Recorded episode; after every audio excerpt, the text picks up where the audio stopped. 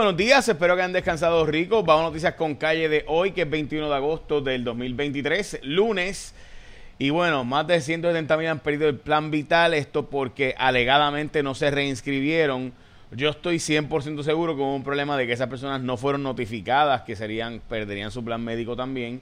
Y eso es parte del problema de Puerto Rico. Siempre hay un problema con las direcciones, siempre, siempre es un problema. Eh, estos asuntos de comunicación a pesar de que estamos en la era de las comunicaciones, el país tiene un serio problema en cuanto al tema de las direcciones. Vamos a las portadas de los periódicos, también importante, eh, y creo yo que es bien, bien relevante, es que Donald Trump no va a estar en el debate de Fox News, a pesar de que es el candidato líder. O sea, ¿qué debate puede darse para el Partido Republicano si no está Donald Trump? Dicho eso, para mí, Vivek Ramaswamy es un candidato bien fuerte que debe mirarse bien junto con Tim Scott contrario a lo que todo el mundo piensa Ron DeSantis, yo creo que se va a desinflar, pero veremos a ver, de sin duda no sería vicepresidente con Trump, que es lo más probable que ocurra. Así que nada, estaremos pendientes. Bueno, vamos a las portadas de los periódicos. Dalmau dice que no va breaks, no hay break para la reforma electoral y hacer los cambios. Esa es la portada de Metro, portada primera hora. Hay unas trillitas que están dando los trolleys. La portada de El Vocero a medir fuerzas en la convención del PNP. El PNP obviamente tiene su convención esta semana mientras que la portada del Nuevo Día, decenas de miles se quedan sin el Medicaid, es la portada de hoy, la portada de el sábado, el recurso este eh, para cambiar la forma de las intersecciones está en caso de Gurabo y urge aumentar la producción local de alimentos. Esto porque se está planteando en Puerto Rico pues la eliminación de ciertas zonas alimentarias, de ciertas zonas agrícolas para poner placas solares porque se entiende que no se están usando esas zonas agrícolas y sería donde más efectivo, más costo efectivo, costo efectivo, perdón, sería poner las placas solares. Lo cierto también es que hay otros intereses de que no se haga esto para poner gas natural, así que hay que ver si se debe rezonificar a Puerto Rico para ciertas zonas que no se están usando como agrícolas, si realmente son agrícolas o no. Y eso es una eso es un trabajo que hay que hacer. Hay que rezonificar y ver si esta zona sí es agrícola, por tanto jamás se debe poner placas solares a otras zonas donde quizás ya no son de terreno agrícola o no hay agua suficiente, lo que fuera. Para eso está la planificación y la zonificación, para eso están los planes de uso de terreno, que hay que obedecer los planes de uso de terreno, para algo se hacen más rayo parta. Bueno, este, ok, vamos a el futuro de los hospitales en Puerto Rico. Esta es una noticia del periódico El Nuevo Día de ayer, yo creo que, ¿verdad? Importantísima. Y lo más interesante de todo esto es que nosotros en Cuarto Poder hayamos tocado este tema porque teníamos precisamente información de lo de lo de la quiebra de IMA, que ya era evidente por la cantidad de, cheques rebotando y demás que nos había llegado la información, y el sistema hospitalario en general, pues mire, hoy sale un informe en Estados Unidos que plantea que los, los hospitales rurales en Estados Unidos también están pasando por el mismo problema y hay básicamente en riesgo de inminente cierre en Texas hay 29 hospitales, 24 en Oklahoma y así por el estilo. En muchos otros estados de Estados Unidos por diversas razones, algunas parecidas a Puerto Rico, otras no. Estaremos discutiendo esto más adelante. Van a investigar al secretario de Salud, en este caso el representante a cargo de la Comisión de, digo, del secretario de Agricultura, perdón. Va a investigar al secretario de Agricultura, en este caso por supuestos maltratos y por supuesto eh, abusos de parte del secretario de Agricultura eh, sobre ciertos empleados y empleadas y eso pues se está investigando y la Cámara también lo va a investigar junto con el Colegio de Agricultores que aprobó hacer esta investigación y también sancionar investigar los mercados familiares, que modestia aparte, hace años también hicimos trabajo donde estos viejitos llegan allí con sus chavitos de los cupones y en estos mercados familiares donde se supone que sea para, ¿verdad? Que haya mucha variedad de agricultura, en vez de darle, o sea, le cobran por una, este, por dos calabazas y tres limones 40 pesos, o sea, cosas verdaderamente absurdas eh, y abuso y todo el mundo sabe, de hecho, eh, en estos días Carmelo Ríos habló de que fue un mercado familiar y de los cuatro que le cobraron a las cuatro personas les cobraron muchísimo de más de lo que se suponía y esto sigue pasando y nosotros lo llevamos denunciando hace años desde que yo estaba en Telemundo. Eh, hicimos varios programas sobre este tema y sigue ocurriendo y no pasa absolutamente nada. Bueno, eh, la crisis de opiáceos, gente, esto es bien importante, voy a hablar de esto ahora y por qué el Partido Popular no va a, meterle las manos al guillito de Ponce. Este, hablamos de eso ahora, pero antes de eso, imposible explicar los sabores, porque tienes que probarlo, no se puede explicar. La gente de Martins Barbecue regresó el cuarto de pollo. El combo del cuarto de pollo a Martins Barbecue ha regresado y es el más rico pollo asado a la varita de Puerto Rico y está en oferta con complemento pequeño, Coca-Cola de 16 onzas, todo eso por solo 6.99, un cuarto de pollo. y el refresco de 16 onzas por 6.99 y si lo quieres cambiar por agua pues también. Comida fresca, el mejor y más sabroso pollo asado y las mejores costillas de Puerto Rico están en Martins Barbecue.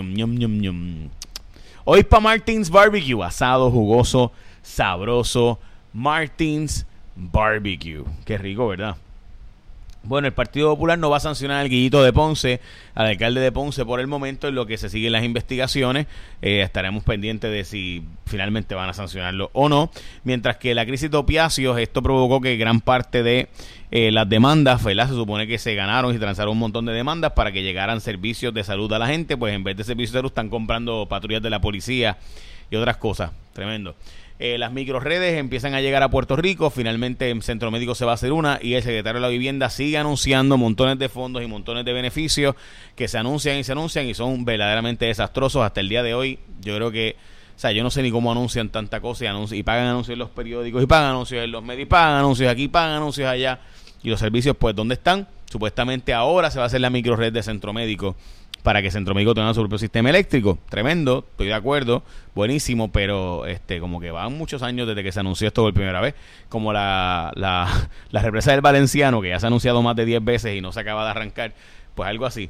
Ok, la política sobre encarcelamientos, ¿por qué el abusador de su hija, el incestuoso, pudiera salir a los 15 años de cárcel? Y obviamente, gente, para ser justo, porque están tirándole a los senadores que aprobaron este proyecto, incluyendo obviamente a Joan Rodríguez Bebí y demás. Yo este proyecto siempre he pensado que es un proyecto que no debe haberse aprobado, pero eh, la senadora y otros plantean que alguien debería tener acceso a libertad bajo palabra después de 15 años de cárcel. Este caso, por ejemplo, del abusador de su propia hija pudiera solicitar a los 15 años porque fue acusado de incesto, no de agresión sexual. El caso de pornografía infantil eh, y, demás, pues esos casos no pueden, no, no pueden, no pueden solicitar a los 15 años la libertad bajo palabra. Por ejemplo, gente, en caso de incesto sí pueden pedirlo. De nuevo, es que pidan libertad bajo palabra. No es que quedan libres, es que pidan y que la Junta de Libertad bajo palabra entienda que esa persona se ha rehabilitado. ¿Ok? Así que así, ¿verdad? Es como es el proyecto de ley. Los populares están pidiendo que se acabó el tema de la reforma electoral sin la autorización del presidente del partido y aprobaron en la Junta eso, así que Tatito Hernández básicamente le han dado un tapaboca. Tatito va para el Supremo de los Estados Unidos para intentar echar para atrás la decisión de que no va la reforma laboral. La verdad es que la reforma, y van a aprobar el proyecto de nuevo ahora con un estudio eh, económico. La verdad es que de nuevo esto, la probabilidad de que el Tribunal Supremo de Estados Unidos lo vea bien, bien bajo y van a gastar una palangana de chavos en abogados para, en mi opinión, casi nada, pero veremos a ver en la práctica. El cargo de, eh, revitalización eh, acaban de nombrar a José Pérez Riera, que el secretario de eh, Desarrollo Económico bajo eh, Luis Fortuño, pues ahora regresa a través de la Junta de Control Fiscal recomendado por el gobernador. DACO recibió la petición para nombrar un síndico en el caso de Sol y Playa, así que si no hay junta, pues sería el síndico de Sol y Playa el que decida el futuro de este tema. El gobernador dice que no puede hacerse lo que está diciendo Genera PR de que hay apagones porque recuerde que los federales nos prometieron que nos iban a dar 700 megavatios, no nos los dieron, nos dieron más que 350, los cuales no están operando los 350 y por tanto el sistema eléctrico está vulnerable porque estábamos contando con los otros 350 para sacar algunas plantas y darles mantenimiento, por ejemplo Aguirre, así que habrá que ahora eliminar el mantenimiento de las plantas y poder eh, inyectarlas otra vez porque contando con los federales, sacamos de operación algunas plantas y ahora nos hacen falta para la necesidad verdad del sistema energético del país. No podemos contar con esos chavitos que los federales nos habían dicho.